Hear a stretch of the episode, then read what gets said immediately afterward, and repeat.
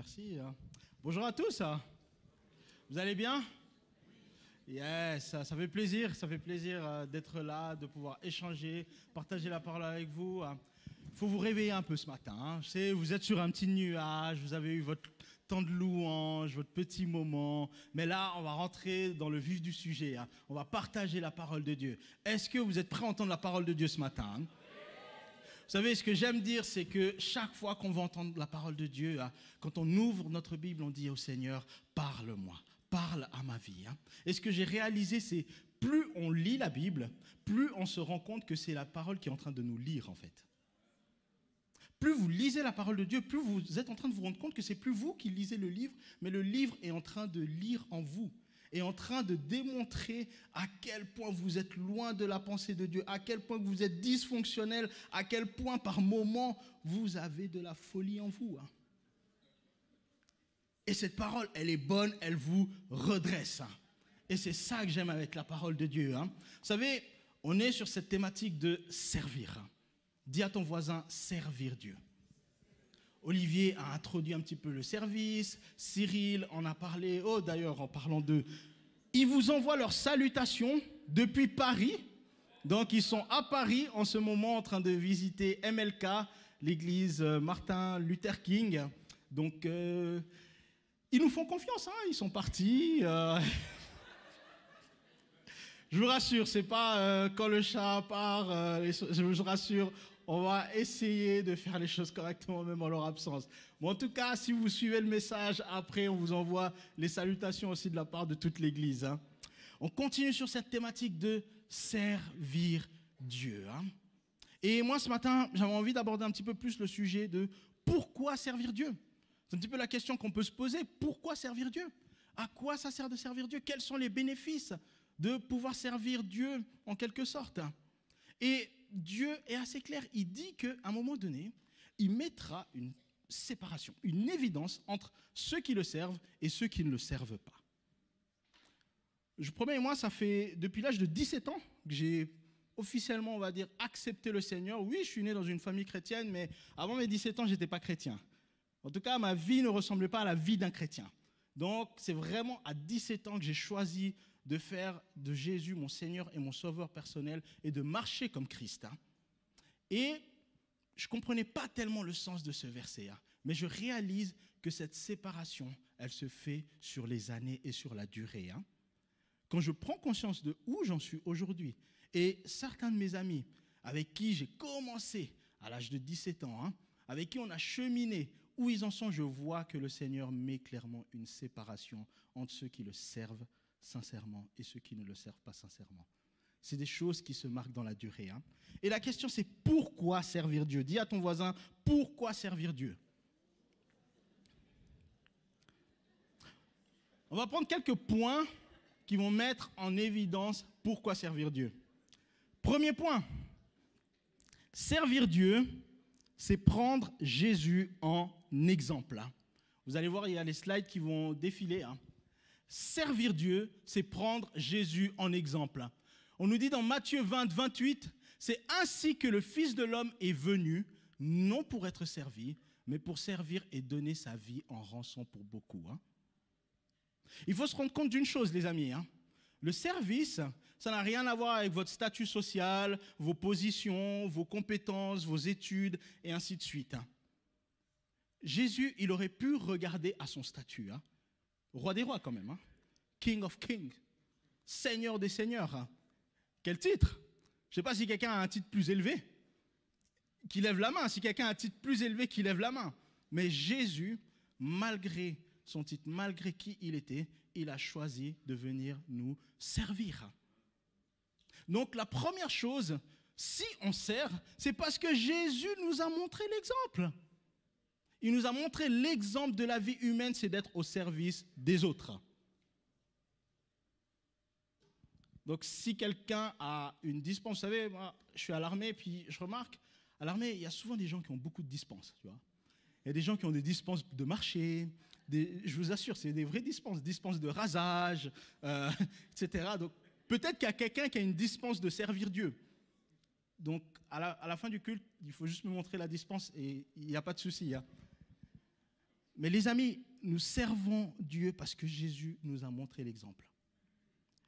Deux, servir Dieu, c'est répondre à l'invitation de Jésus. Servir Dieu, c'est répondre à l'invitation de Jésus. Vous savez, vous pouvez faire défiler les slides si j'avais. Ah. Merci. On nous dit, Jésus leur dit de nouveau, que la paix soit avec vous. Tout comme le Père m'a envoyé, moi aussi je vous envoie. Le Père m'a envoyé, je suis venu, j'ai servi, à mon tour, moi je pars et je vous envoie également. Dès le moment où vous vous mettez à servir Dieu, vous répondez à l'invitation de Jésus, c'est-à-dire de servir Dieu. Mais on peut se dire, voilà, je sers, j'essaye de prendre l'exemple de Jésus, ainsi de suite, mais est-ce qu'on capte véritablement le cœur du service hein? Qu'est-ce que ça signifie concrètement servir hein? Et ça, on va le voir et on va rentrer dans le vif du sujet. Hein. Servir Dieu, c'est comprendre avant tout le cœur du Père. Et ça, on va lire ensemble un passage. On va lire Luc 15, 11 à 32. C'est la parabole du Fils prodigue. J'aime beaucoup cette histoire. Et j'aime bien prendre des longs versets parce que comme ça, ça permet à ceux qui lisent pas beaucoup bah, de lire au moins euh, la Bible dans la semaine. C'est ma manière d'être généreux envers vous. Hein. Parce que si, vous n'aurez pas beaucoup la Bible, au moins vous pouvez dire Seigneur, je l'ai ouvert dimanche. J'ai lu le Fils prodigue et tout. Hein. Lisons. Il est dit encore un homme avait deux fils. Le plus jeune dit à son père Mon père, donne-moi la part de l'héritage qui doit me revenir. Le père leur partagea alors ses biens. Peu de jours après, le plus jeune fils ramassa tout et partit pour un pays éloigné, où il gaspilla sa fortune en vivant dans la débauche. Alors qu'il avait tout dépensé, une importante famine survint dans ce pays, et il commença à se trouver dans le besoin. Il alla se mettre au service d'un des habitants du pays, qui l'envoya dans ses champs garder les porcs. Il aurait bien voulu se nourrir des caroupes que mangeaient les porcs, mais personne ne lui en donnait. Il se mit à réfléchir et se dit, combien d'ouvriers chez mon père ont du pain en abondance et moi ici je meurs de faim. Je vais retourner vers mon père et je lui dirai, Père, j'ai péché contre le ciel et contre toi, je ne suis plus digne d'être appelé ton fils, traite-moi comme l'un de tes ouvriers. Il se leva et alla vers son père. Alors qu'il était encore loin, son père le vit et fut rempli de compassion il courut se jeter à son cou et l'embrassa. Le fils lui dit, Père, j'ai péché contre le ciel et contre toi. Je ne suis plus digne d'être appelé ton fils. Mais le père dit à ses serviteurs, Apportez vite le plus beau vêtement et mettez-le lui. Passez-lui un anneau au doigt et mettez-lui des sandales aux pieds. Amenez le veau qu'on a engraissé et tuez-le. Mangeons et réjouissons-nous, car mon fils que voici était mort et il est revenu à la vie. Il était perdu et il est retrouvé. Et ils commencèrent à faire la fête. Or, le fils aîné était dans les champs. Lorsqu'il revint et approcha de la maison, il entendit la musique et les danses. Il appela un des serviteurs et lui demanda ce qui se passait. Le serviteur lui dit, Ton frère est de retour et ton père a tué le veau engraissé parce qu'il l'a trouvé il a retrouvé en bonne santé. Hein. Le fils aîné se mit en colère et il ne voulait pas entrer. Son père sortit le supplier d'entrer, mais il répondit à son père, Voilà tant d'années que je suis à ton service sans jamais désobéir à tes ordres, et jamais tu ne m'as donné un chevreau pour que je fasse la fête avec mes amis. Mais quand ton fils est arrivé, celui qui a mangé tes biens avec des prostituées, pour lui tu as tué le veau engraissé. Mon enfant, lui dit le Père, tu es toujours avec moi, et tout ce que j'ai est à toi. Mais il fallait bien faire la fête et nous réjouir, parce que ton frère que voici était mort, et il est revenu à la vie. Il était perdu, et il est retrouvé. Hein. Servir, c'est comprendre le cœur du Père. Ce qui est intéressant dans cette histoire-là, c'est, on voit en opposition un petit peu deux frères. Hein. le plus jeune, enfin le père, il a une grande fortune. Et le plus jeune, il décide, lui, de partir, de vivre sa vie, et le père, il partage, entre guillemets, les biens. Et ce qui se passe, c'est que le plus jeune, il va dilapider, comme la Bible nous dit, avec des prostituées, il va, profiter, il, va faire sa life, quoi. YOLO, comme disent les jeunes. Hein.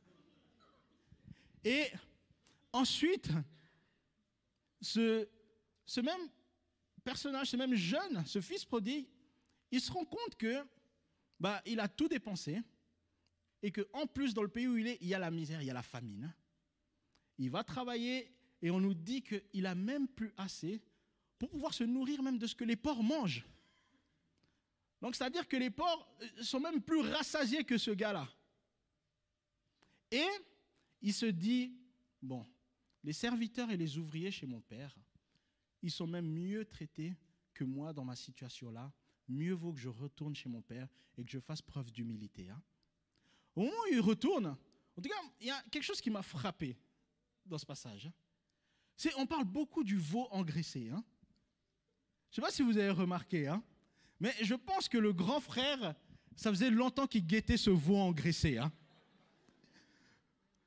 Parce qu'on nous dit, voilà, le père, il dit, il veut, il a fait tuer le veau engraissé. Le serviteur lui-même, je pense que tous les serviteurs, ils savaient que le frère, il guettait ce veau engraissé. Hein. Même pour le piquer, ils ont dit, tu sais quoi? Ton frère, il est revenu, ton père, il a fait quoi? Il a tué le veau engraissé. Hein. Je pense que peut-être c'est ça qui l'a le plus mis en colère, hein, que le fait qu'on l'a fait une fête.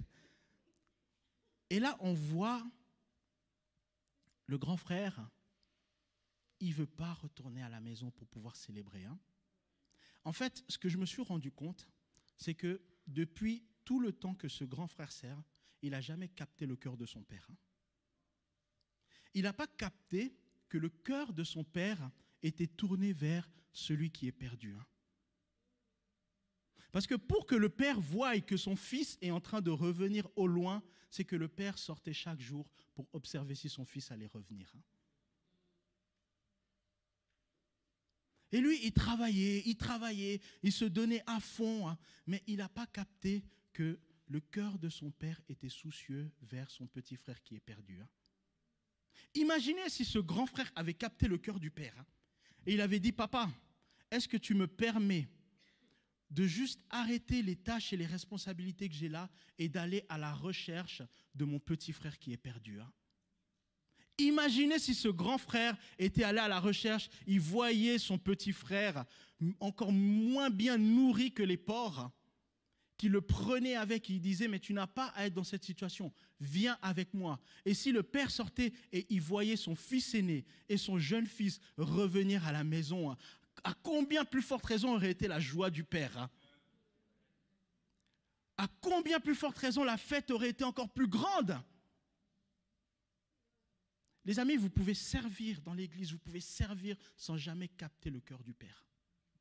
Le cœur du Père est tourné vers les perdus, les amis. Hein. Vous savez, des fois, on est tellement préoccupé. Oh, allez, allez, je fais la louange, allez, je prêche, allez, je m'occupe des jeunes, je fais tout ça. Et on n'est plus du tout préoccupé par les perdus on n'est plus du tout préoccupé par ceux qui sont dehors. Et l'évangélisation, c'est, que les personnes d'origine africaine et les latinos qui vont le faire. je dis la vérité. Mais je ne vous mens pas. On n'est plus du tout préoccupé. On n'est plus préoccupé par les perdus, les amis. Hein. Parce qu'on n'a pas capté le cœur du Père le cœur du Père est tourné vers les perdus. Hein. Et c'est assez fou, je me dis, mais comment tu as pu servir ton Père pendant toutes ces années et ne pas réaliser que ton Père était soucieux envers ton petit frère? Et parfois on peut être dans cette position, parfois on peut totalement oublier. Hein. Servir Dieu, c'est comprendre le cœur du Père. Autre point, servir Dieu, peut se faire dans la chair ou dans l'esprit. Je vais un petit peu vous choquer. Mais servir Dieu peut se faire dans la chair ou dans l'esprit. On va lire les passages qui s'affichent ici. Les œuvres de la nature humaine sont évidentes. ce sont l'adultère, l'immoralité sexuelle, l'impureté, la débauche, l'idolâtrie, la magie, les haines, les querelles, les jalousies, les colères, les rivalités, les divisions, les sectes, l'envie, les meurtres, l'ivrognerie, les excès de table et les choses semblables. Je vous préviens, comme je l'ai déjà fait, ceux qui ont de tels comportements n'hériteront pas du royaume de Dieu. Hein. Mais le fruit de l'esprit, c'est l'amour, la joie, la paix, la patience, la bonté, la bienveillance, la foi, la douceur, la maîtrise de soi. Contre de telles attitudes, il n'y a pas de loi. Ceux qui appartiennent à Jésus-Christ ont crucifié leur nature propre avec ses passions et ses désirs. Si nous vivons par l'Esprit, laissons-nous aussi conduire par l'Esprit. Ne soyons pas vaniteux en nous provoquant les uns les autres, en nous portant envie les uns aux autres. Vous pouvez servir Dieu soit dans la chair, soit dans l'esprit, les amis. Et les éléments qui sont mentionnés hein, nous montrent que parfois nous servons Dieu de manière humaine, avec notre nature humaine, et non plus de manière spirituelle. Il nous dit, lorsque nous servons de manière humaine, vous savez, ce qu'on ne réalise pas, c'est quand on parle de porter du fruit, il faut savoir une chose, hein. nous portons constamment du fruit. Mais le problème, c'est est-ce que notre fruit est comestible ou il n'est pas comestible? Dans la nature, il y a des fruits, mais il y a des fruits que si vous mangez, ce n'est pas comestible. Et il y a des fruits qui sont comestibles. Parfois, vous portez des fruits, mais est-ce que les fruits que vous portez sont-ils comestibles? Et nous pouvons porter des fruits d'ordre charnel, d'ordre humain. Et ça, c'est lorsque on cherche à s'appuyer sur notre intelligence, sur nos compétences pour pouvoir servir Dieu. Lorsque nous commençons à regarder à ce qui frappe nos yeux.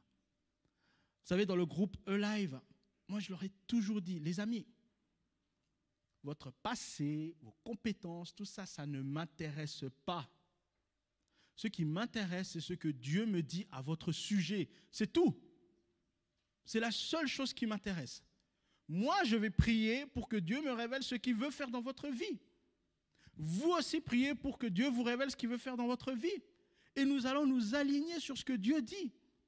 Indépendamment que vous ayez eu des relations hors mariage, indépendamment que vous ayez fait ceci ou cela, cela ne m'intéresse pas. Ce qui m'intéresse, c'est ce que Dieu veut pour vous. Hein. Et je vais à chaque fois vous orienter sur ce que Dieu m'a dit, pas autre chose. Et c'est là où parfois vient le problème, c'est que on va souvent se focaliser sur les compétences des gens. Ah, il a fait des études d'informaticien ingénieur. il faut le mettre à la technique, lui. Oh, il parle bien, il s'exprime bien. MC, elle chante bien. Louange. Ah, bon, les Africains, c'est vrai que les Africains, pour l'organisation, ah, c'est pas trop ça bon. Ah, responsable de l'Église, on va pas aller dans ce domaine-là et tout. Mais, mais les amis, vous rigolez, mais c'est des choses véridiques qui se passent dans l'Église. C'est des choses véridiques sur lesquelles on s'appuie, sur des éléments qui sont charnels et non plus spirituels. La vérité, c'est que quand on a demandé dans le livre des actes des apôtres de mettre des gens en service, c'était quoi le critère? De sortir de l'université euh, de Bethléem? C'était trouver parmi le peuple des gens qui sont remplis de l'esprit. Trouver parmi le peuple des gens qui sont remplis de l'esprit. Et Samuel, le grand prophète, a failli faire cette erreur. Il arrive dans la maison d'Isaïe. Hein. Dieu lui dit, voilà, il y, aura un, il y a un roi dans cette maison. Hein. Tu vas, tu le oins d'huile, etc. pour sa fonction, son onction de roi. Lui, il arrive, il voit les enfants, des guerriers bien bâtis, bien solides. Il dit, non, mais ça, mais ça c'est des rois, ça. Ils ont des allures de rois. Il arrive vers le premier, Dieu dit, non, c'est pas lui. Oh bon, il y en a plusieurs. Le deux, non, c'est pas lui. Troisième, Jusqu'au point où lui-même, il commence à douter, mais est-ce que je suis vraiment prophète ou qu'est-ce qui se passe? Je dis, tu vois, c'est ça le problème. C'est ça ton problème, Samuel. C'est que vous, les hommes, vous regardez à ce qui frappe vos yeux. Mais moi, Dieu, je regarde au cœur. Ce qui détermine la capacité à quelqu'un à servir, c'est le cœur et pas ses compétences et ce qui frappe vos yeux, les amis.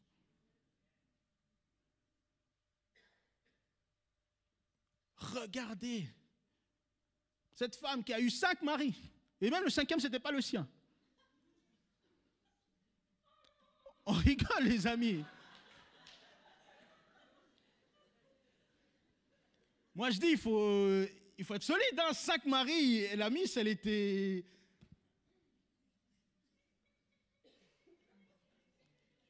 Cinq maris. Celle que personne, elle devait aller puiser de l'eau toute seule parce que plus personne ne voulait, entre guillemets, s'entretenir avec elle. Celle qui était seule, celle qui n'avait plus de compagnie, celle qui n'avait plus d'amis, celle qui était rejetée de la société, celle qui était cachée, hein, devient en un instant, en rencontrant Jésus, hein, la plus grande évangéliste de son village. Jésus, il n'a pas dit, ah, bon, ton histoire là des cinq maris, c'est compliqué. Écoute, repens-toi, convertis-toi, euh, nettoie un peu le village, range un peu les chaises, et après tu pourras devenir évangéliste. C'est, n'est pas ce que Jésus a fait. Mais pourtant, bien souvent, c'est ce que nous, nous faisons. Allez, convertis-toi, renonce un peu à tes péchés, euh, range un peu les chaises de l'église, et puis peut-être après, tu pourras faire. Mais ce n'est pas ce que Jésus a fait, les amis. Je vous dis, ne faisons pas autre chose que le mec lui-même n'a pas fait. Hein.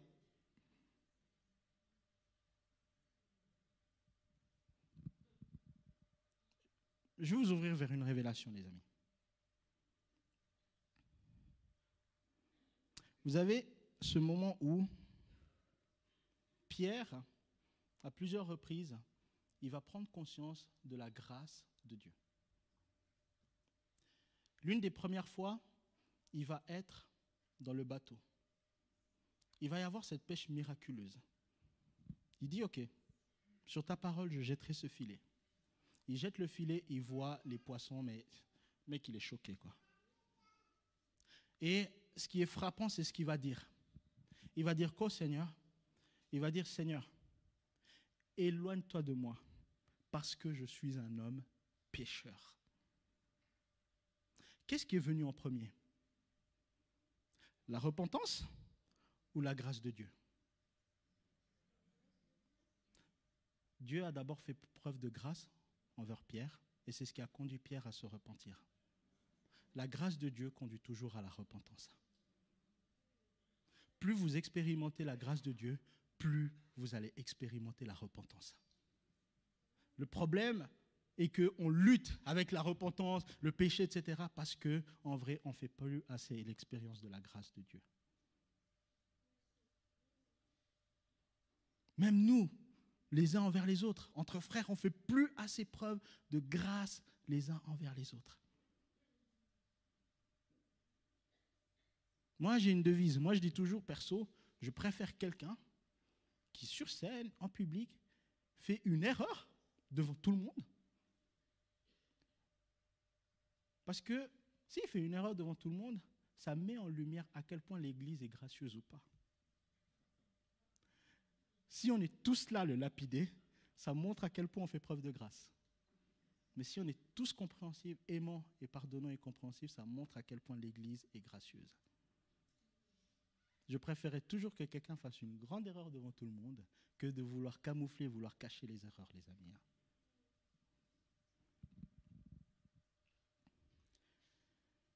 Servir Dieu, c'est découvrir son appel, sa destinée. Hein.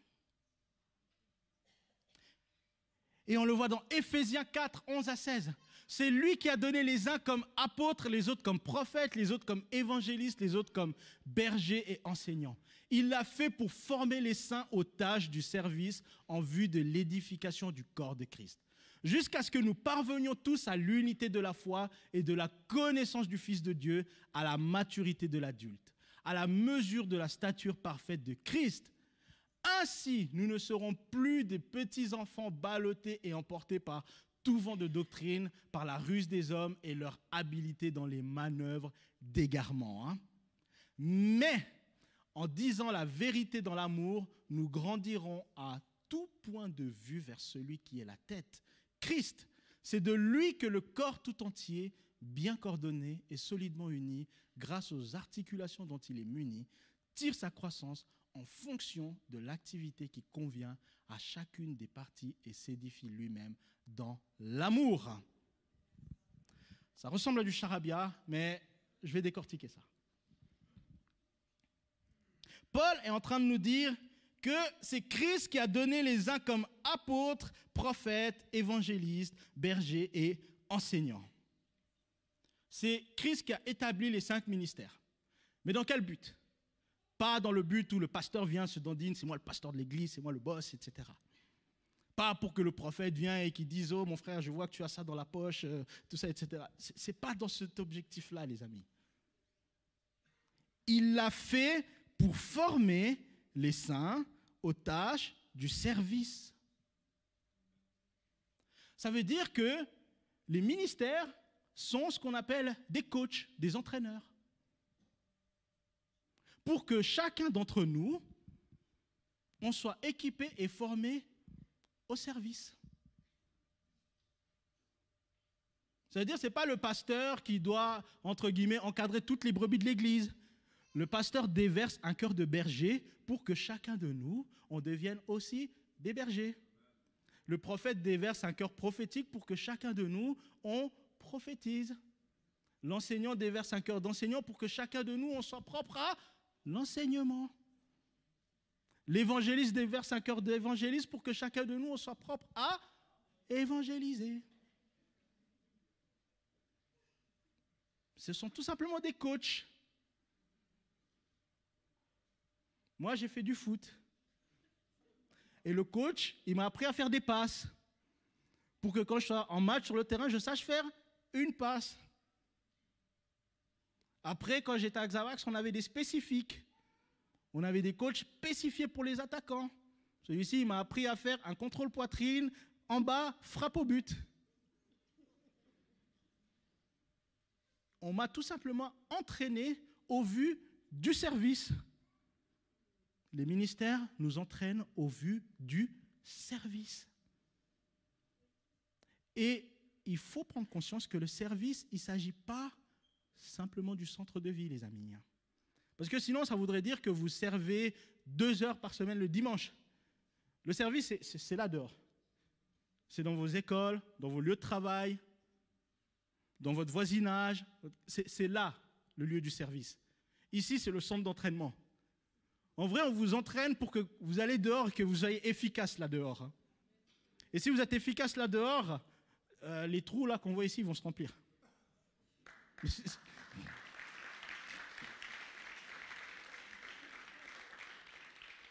Les amis, c'est la réalité. Hein. Et il continue. Il dit,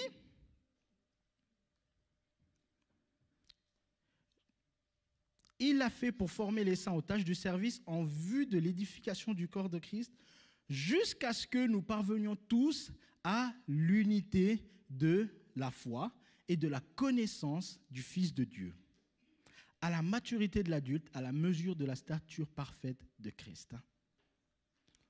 Nous sommes là pour parvenir à une seule et même unité de foi. Comment est-ce que je peux imaginer l'unité hein? Vous savez, on peut dire je suis uni, on est uni, on est uni, etc. Prenez les musiciens. Pendant qu'ils jouent, ils doivent être unis et en harmonie. Hein. Imagine un. Imaginez un, il joue en La et l'autre, il joue en Sol, l'autre, il joue en Fa, et ainsi de suite.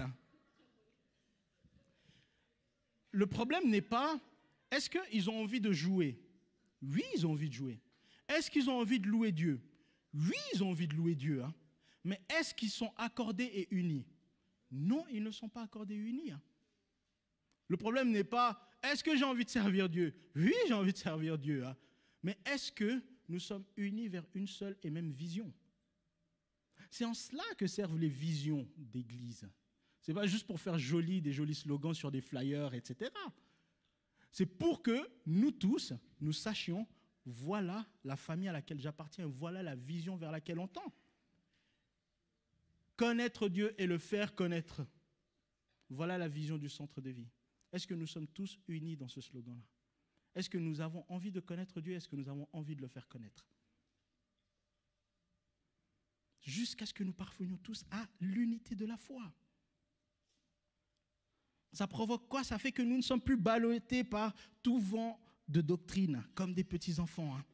Et là, le plus important, hein, c'est de lui que le corps tout entier, bien coordonné et solidement uni, grâce aux articulations dont il est muni, tire sa croissance en fonction de l'activité qui convient à chacune de ses parties. Hein. Là, c'est juste important ce que Paul est en train de nous dire. Il dit qu'en vrai, la croissance d'une église, d'une église locale, est due au fait que chacun ait trouvé l'activité qui lui convient. Ça veut dire que plus il y a des personnes qui sont passives dans l'Église, moins on va expérimenter la croissance de l'Église. Plus les gens sont actifs et ont trouvé leur activité, leur responsabilité, plus l'Église va grandir de manière naturelle. Donc les amis, considérez que la croissance de cette Église fait partie de vos responsabilités. Hein. Tu es un acteur de cette croissance. Ce n'est pas ce que tu vois devant nous qui prêchons, ainsi de suite. Je, m'inclus. Mais chacun d'entre nous, hein, nous sommes appelés à trouver l'activité qui convient à notre appel, ce pour lequel on a été loin. Et c'est ça qui va susciter la croissance de l'Église. Et à tout point de vue. Est-ce que ça vous parle?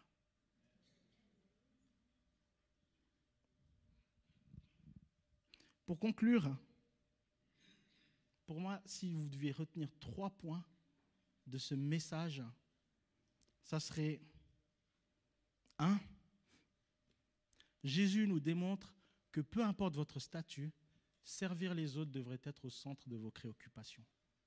Raison pour laquelle il nous invite à le faire. Deuxième lieu, Jésus nous révèle également que servir sans comprendre le cœur du Père vous conduira à servir de manière charnelle et non spirituelle. Et troisièmement, ne pas servir Dieu aura un impact majeur dans la réalisation de votre destinée, car vous ne rentrerez jamais dans votre appel. Les amis, je vous ai dit, ça fait depuis l'âge de 17 ans que je suis dans l'Église. Aujourd'hui, j'en ai 30, et aujourd'hui, je fais le métier de planificateur financier. Pitié, ne pensez pas que je suis assureur. Ça, c'est... Parce que les gens, ils croient toujours que je ne suis, pas sûr. Mais ce que j'ai réalisé dans mon métier, hein, c'est que toutes les compétences qu'on me demande dans mon métier, c'est des compétences que j'ai apprises à l'Église. Dans mon métier, on me demande, premièrement, d'être intègre avec les finances, parce que je suis appelé à gérer des gros portefeuilles financiers. J'ai appris ça en étant fidèle dans les offrandes, dans la dîme.